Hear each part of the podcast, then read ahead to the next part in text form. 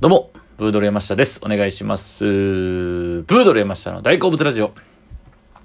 えー、YouTube で、あのー面白記者会見というか、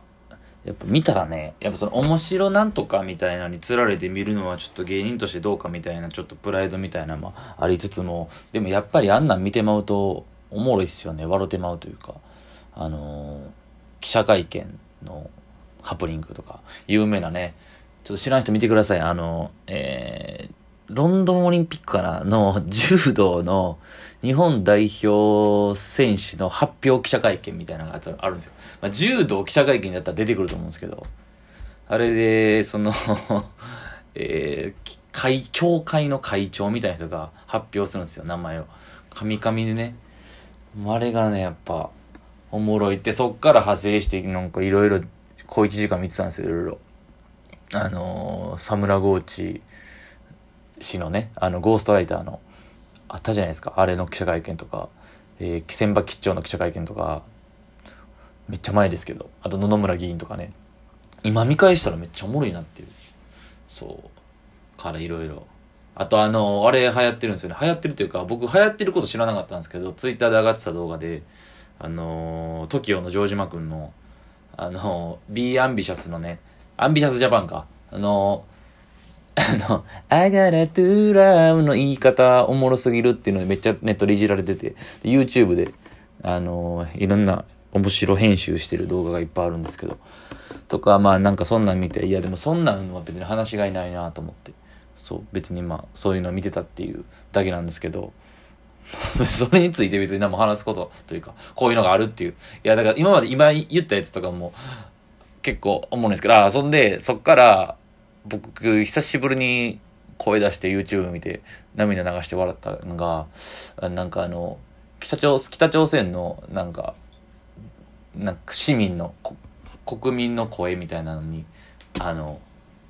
なんか空耳アワーみたいなんで、こんなこと言ってるみたいな日本語が出てるやつが、ちょっと腹ちぎれるぐらいおもろかったんで、はい。まあまあちょっと伝わらないと思うんですけど、それがおもろかったんで、はい。マジでちょっと久しぶりに涙流して笑ったっていう、はい。っていうのがありました。はい。えーコントが始まる。第4話。ね。えー、が、すごく良かったです。今週も。えー、まあ今週はその、俊太、上木隆之介さんにフューチャーしてみたいな。まあ一一番ミステリアスやった彼、まああんまりちょっと3人の中ではあんま感情を出さへんみたいな彼が、まあお母さんとうまくいってなくてみたいな。で、お母さんと久しぶりにちょっと、えー、関係がちょっとね、こうせ、縮まるみたいな感じの回でしたけども、えー、なんかいいですよね、あの、上木隆之介くんの感じというか、あの、まあ、芸人におるとか、まあ、そういうあれじゃないと思うんですけど、まあ、芸人に限らず、あの、女性が世話したくなるというか、母性本能をくすぐるというね、わかりやすく言うと。あの感じが絶妙ですよね。あの、養いたくなる可愛い系というか、ね。あの有村架純さんの妹さん、役の妹さんね。だから、えー、つむぎちゃんと言われてる。なんていう女優さんかな。古川なんとかさんって女優さんですかね。すいません。あの、つむぎちゃんが、えー世話するんですよね。つむぎちゃんがスナックで働いてて、そこに通ってて、で、甘えんのが上手なんですよね。あの、神木隆之介君のあの辺がめちゃくちゃ上手やなというか、本当に異性、女性に甘える術というか、もう、もうしゃあないな、もう、みたいな。あもう面倒見てあげるわ、みたいな。もうご飯作ってあげるわ、もう、もう、あんた、みたいな。構いたくなるみたいな。あれ絶妙ですよね。あれが、うまい芸人もいるでしょう。いわゆる、まあそこまで強調して表現はされてないですけど、ドラマの中で。いわゆる紐紐になれるかどうかってめっちゃ芸人にとって大事なスキルとは言われていますよね。昔から。えー昔芸人、えー、ケンコバさんとかもテレビで言ってましたけど、芸人としてやっていける、若手芸人としてやっていける、ね、2パターンしかないと。えーめちゃくちゃ金持ちの芸人か、えー紐になれる芸人かどっちかやみたいな言うてはって、まあ、僕はどっちでもないなと思うんですけど、紐になんかね、まあ、そこが変に僕ね、プライド出ちゃって、あの、男としてのなんか、金ないにもかかわらず、なんかその女の子に甘えきんのはちょっとっていう変な、変ななんかプライドがあって、そこをね、破れてなんか、そういう女の人に甘えられる、えーみたいな、えー、お金とかもそういう工面してもらえるみたいなことができたらね、もっと楽なのにな、楽に生きやすいのになと思ったりするんですけど、なんか、守り続けてるところがありますね、なんか変に。まあ僕の話はいいんですけど、なんかその辺がリアルやったなっていう、上手やったなっていうのと。で、まあ、今回、その、先生ね、えー、言うたら、真壁先生という、あれ、鈴木康介さんかな、俳優の。えー、まあ、マクベス3人の、えー、高校の恩師が、久しぶりに飲むみたいになって、最初お店でね、あのー、俊太のバイト先の焼き鳥、イブマサトさんがマスターのね、とこでいつも飲んでるところでね、飲んだりしてるんですけど、まあ久しぶりにも前のにも行ってみるか、みたいな、初めてかな、ルームシェアの家行ってみるか、みたいな感じで集まって飲むんですよ。で、えー、その、順平とか、春と、えー、だから、菅田正樹さんとか、えー、中野大河さん、あの二人は、まあずっと同級生で、恩師で、で、久しぶりに先生の話、先生と飲みたいみたいな感じなんですけど、まあ思惑として、先生にちょっと、背中を押してほしいみたいな感じで場を持ったんですよね。まあ、おそらく先生からしたら、えー、先生がちょっとお前らおもろいって言って、まあその3人は、特にあの2人は始めた時ね、お笑い、高校の時に文化祭でネタやって、えー、先生がおもろいって言ってくれたからお笑いやるってことで、先生きっかけやみたいなことで、まあそれを今でも感謝してるみたいな感じで。で、その先生にまあ応援してくれた、やれ、お笑いお前らいいんちゃうかって言ってくれた先生やったら、まあ、解散を決めてるわけですよね。もう解散のリミットまでの、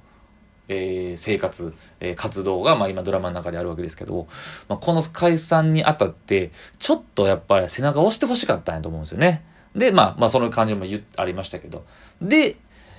どう思うと？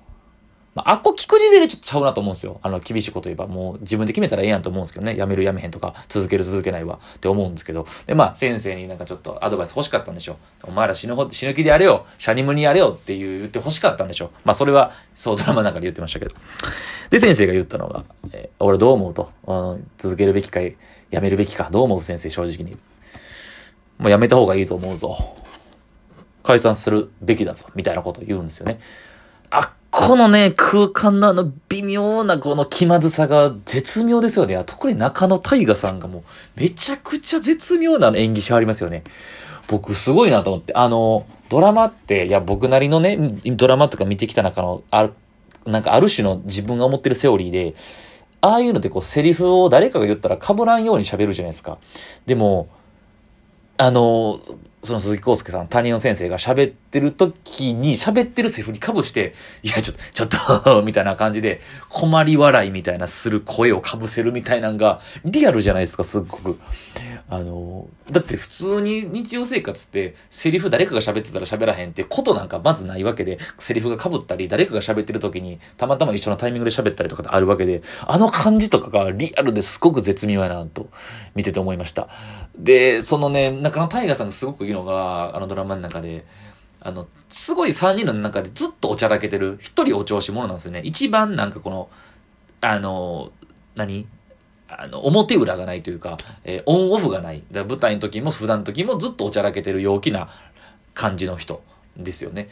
やからこそ、マジな時がすごく効いてて、ギャップが。振りが効いてて。だから、すごくね、あの、平成を装うというか、この、笑い、え明るいまんまの空気を保とうとしながらっていうのがあるから余計になんかこの痛々しく見えちゃうというか、ああいうマジなシーンというか、えー、辛い時のシーンがね、思いましたよね。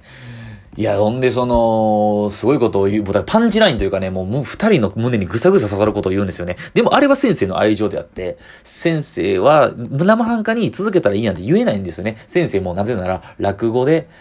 ちょっと飯食おうとしてたっていう時期があった。で、ちょっと苦労して先生になったって経緯があったから、教師になったというね。だから、だからこそわかる。っ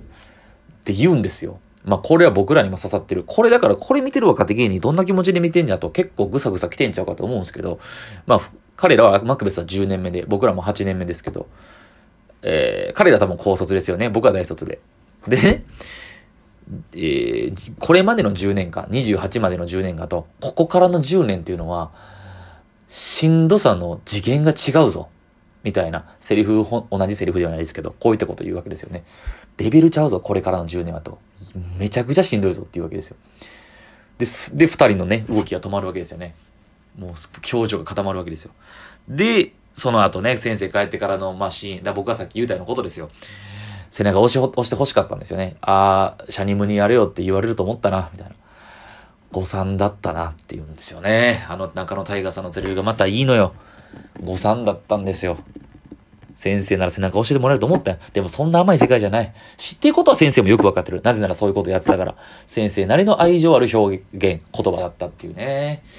いや、だからこそまあ、すごく胸に刺さるシーンでしたし、芸人、特に若手芸人見てたら、うーんってなるようなシーンでしたね。すごく、はい。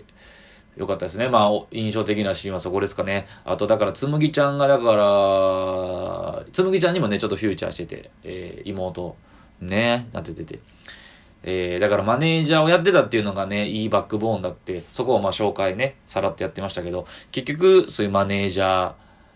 的な役割を、えー、引き出したのは、あの俊太だったっていうね、感じもいいですよね。もうだから、二人が合うんでしょうね。今後どうなっていくのかっていう。そのつむぎちゃんのマネージャー能力、マネ、生まれもっつきのマネージャー能力と、えー、この、紐男というか、紐とまでは言ってないですけど、ドラマの中では。この、母性本能くすぐり男の、この相性がバッチンと二人が噛み合ってる感じがね、またね、どうなっていくのかとも思いますし。いや、でもパンチライン続々よ。多分次も結構ね、僕ら芸人からしたら結構、考えさせられるシーンというか言葉がいっぱい出てくると思うんで、そういう意味では、やはりコントが始まる、見逃せないですね。はい、ということで、今回コントが始まる第4話の感想でした。ありがとうございました。